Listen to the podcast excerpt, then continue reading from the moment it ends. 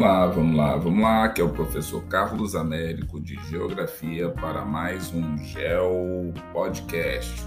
Nós vamos conversar hoje sobre estuário.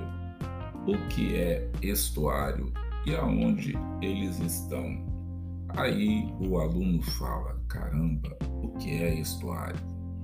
Pois bem, vamos tentar responder. Um estuário é um corpo d'água parcialmente encerrado ou par, que forma quando as águas doces provenientes de rios, córregos, lagos fluem até o oceano e se misturam com a água salgada do mar.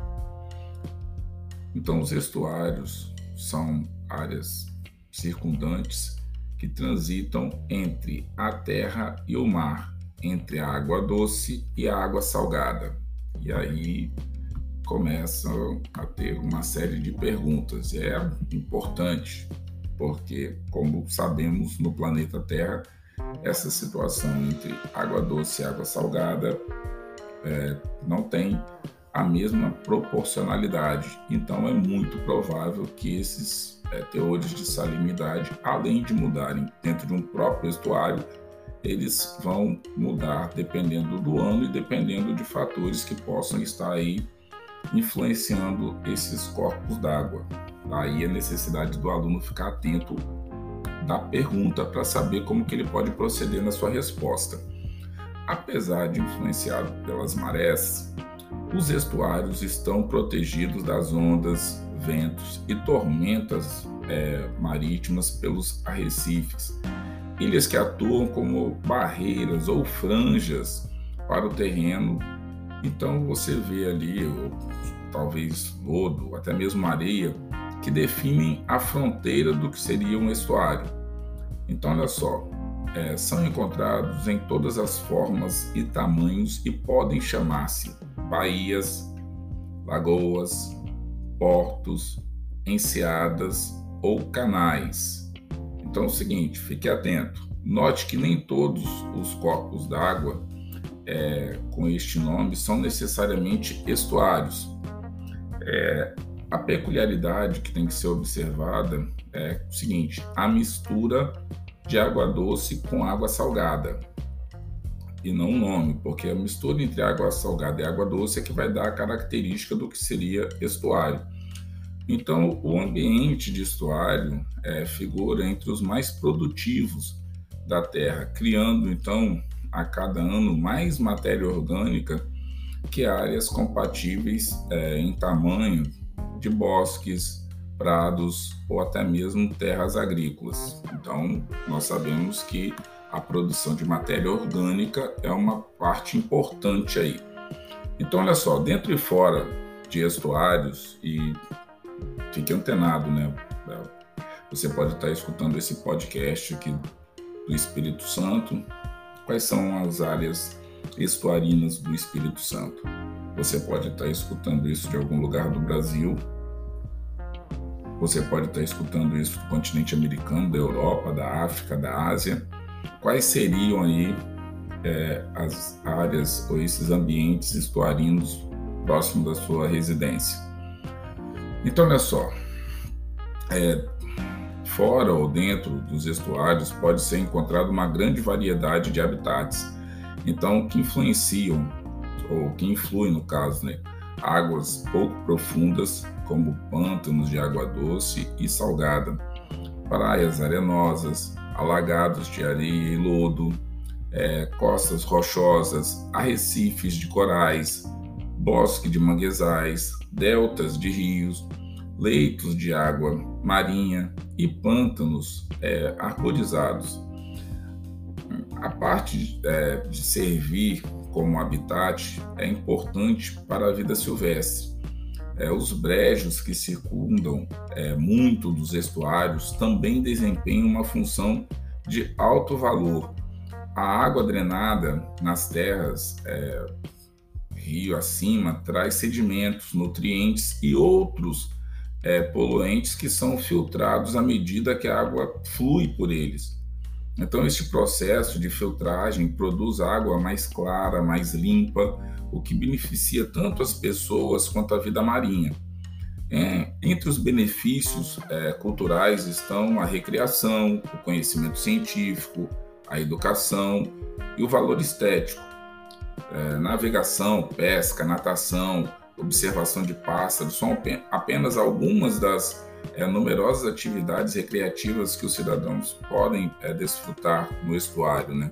Ou o simples fato de chegar lá e ficar lá, lazer, pega um caiaque, dá uma, solta uma pipa, fica ali suave perto da área, entendeu? Pode esticar uma linhazinha e de repente tentar pescar alguma coisa, ou de repente só ficar ali molhando a isca para ficar passando um tempo e também isso daí vai dando um sentido de prazer, estar tá perto da natureza, né? Tá fazendo uma atividade talvez diferente do seu dia a dia.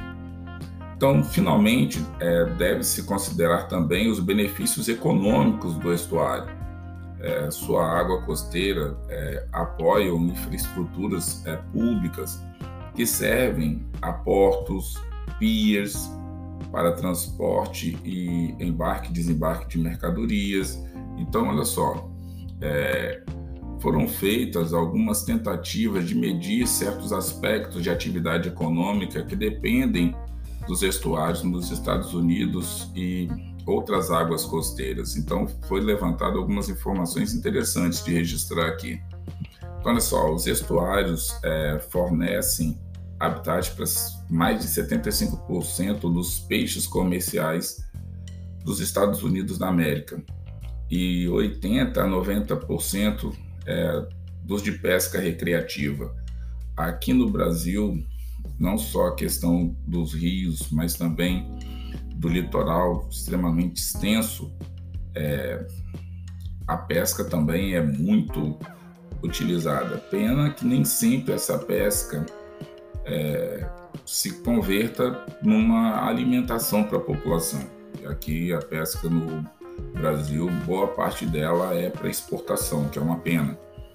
É, nos Estados Unidos são gerados mais de 28 milhões de empregos com a pesca, navegação, turismo e outras indústrias costeiras.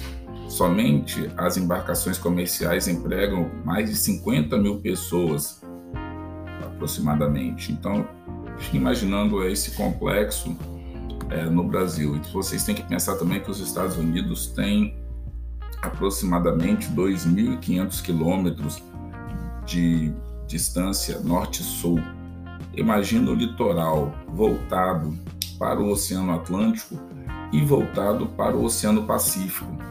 A diferença dos Estados Unidos para o Brasil, que o Brasil pode até ter um, um, um litoral imenso, mas só é banhado pelo Oceano Atlântico tudo bem, é um oceano importante e tal, mas os Estados Unidos da América do Norte, o Canadá, o próprio México, eles têm a vantagem é, de serem banhados pelo Oceano Atlântico e pelo Oceano Pacífico. Isso daí dá um ganho de possibilidades imensas para você é, desenvolver uma série de outras atividades. Imagina, por exemplo, um país que consegue ter um litoral que esteja no Atlântico e também esteja no Mar Mediterrâneo, por exemplo, como a Espanha. Então você tem aí uma duplicidade de possibilidade. Então, assim, é bom você, como aluno de geografia, ficar atento aí. Eu estou olhando aqui para o globo terrestre aqui, Marrocos também banhado pelo mar Mediterrâneo, pelo Oceano Atlântico. Então, isso dá uma diferença. Você tem também a França, mar Mediterrâneo e Oceano Atlântico. Então, assim, você tem que começar a observar essas situações, por exemplo, o Iêmen, Mar Vermelho e Oceano Índico. Então, o quanto que essa possibilidade de áreas distintas e banhado até por áreas diferentes, podem facilitar nessa situação de estuário. Então, quais seriam as áreas onde a riqueza estuarina fosse maior do que em outros lugares? Então, vamos seguindo aí para a gente tentar fechar essa ideia do estuário. Olha só, mais de 25 mil instalações recreativas são encontradas nas costas, na, nas costas dos Estados Unidos, é, quase 44 mil milhas quadradas de área pública para recreação ao ar livre. Então, os norte-americanos desfrutam, em média, 10 dias é, por ano nas costas, tanto do Oceano Atlântico quanto é, do Pacífico. Então, claro que lá devem ter áreas mais propícias para isso, né? E aí, quer dizer, aproximadamente 180 milhões de americanos visitam as praias e baías, aproximadamente 70% da população estadunidense, quer dizer, mais da metade da população tem essa ligação com o litoral. Então, a recreação costeira, o turismo, geram aproximadamente de 8 a 12 bilhões anuais. Isso é um incremento de é, dinheiro na economia muito grande. Então, se você for pensar é, um sistema estuarino com pesca comercial e recreativa que gera em torno de 240 milhões por ano, é, o turismo gera aproximadamente 1,5 bilhões por ano e os embarques e as marinas algo em torno de 1,86 bilhões por ano. Pensar que o estuário se transforma em uma área com potencial econômico e necessidade de preservação imensa para que consiga gerar todo esse fluxo de capital. Então, não é preservar o meio ambiente por conta de um bando de eco chato, mas é porque aquele ambiente ele também pode ser base de uma economia muito maior. Então, a preservação da Grande Barreira de Corais, a preservação dos estuários, a preservação das áreas costeiras, entra nessa linha da necessidade de pensar que ali você não está só é, depreciando ou agredindo o meio ambiente, mas você está pura e simplesmente perdendo dinheiro. E ninguém quer perder dinheiro nessa altura do campeonato, principalmente pós-pandemia. Então, olha só, vamos pensar aí na proteção. A economia de muitas áreas costeiras está baseada principalmente na beleza natural dos estuários. Quando estes recursos é, estão em perigo, assim também a subsistência das pessoas que trabalham e vivem ali, e até mesmo as pessoas que moravam e tinham suas atividades ali antes de outras pessoas chegarem. Então, boa parte dessas áreas estuarinas eram habitadas por nações indígenas. Então, cerca da metade da população estadunidense, algo em torno de 100 milhões, é, vivem nas áreas costeiras, incluindo a beira dos estuários. Então, os distritos costeiros estão crescendo três vezes mais que qualquer outro distrito na nação. Então, é, desafortunadamente, né, o que nós podemos ver é o seguinte: o crescimento populacional está perturbando o equilíbrio natural desses ecossistemas e ameaçando a sua integridade. Os canais têm sido drenados, as águas é, úmidas aterradas, a água contaminada, as costas reconstruídas para acomodar habitações, transporte, necessidade agrícola, é, mais portos, piers.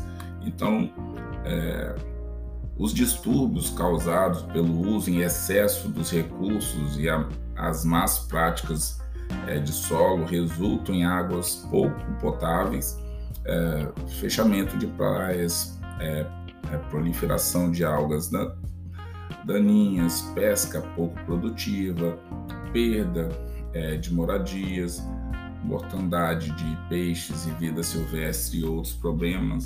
Então, assim, tanto para a saúde humana quanto dos recursos naturais.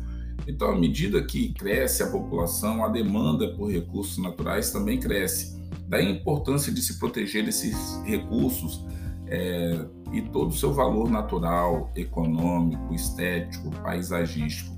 Então, quando você pensa aí na, em missões como Programa Nacional de Estuário e a restauração, no caso, né, e a necessidade de proteção dos estuários, significa é, tem uma situação é, importante para nações como os Estados Unidos, e quando uma nação como os Estados Unidos faz uma política para tentar preservar um ecossistema, as outras nações do planeta Terra, que também têm uma atitude semelhante ou às vezes menos é, danosa ao meio, faz todo mundo parar para pensar: opa, os Estados Unidos está pegando um certo ecossistema e está detonando com ele. Será que é legal nós perdermos toda essa potencialidade?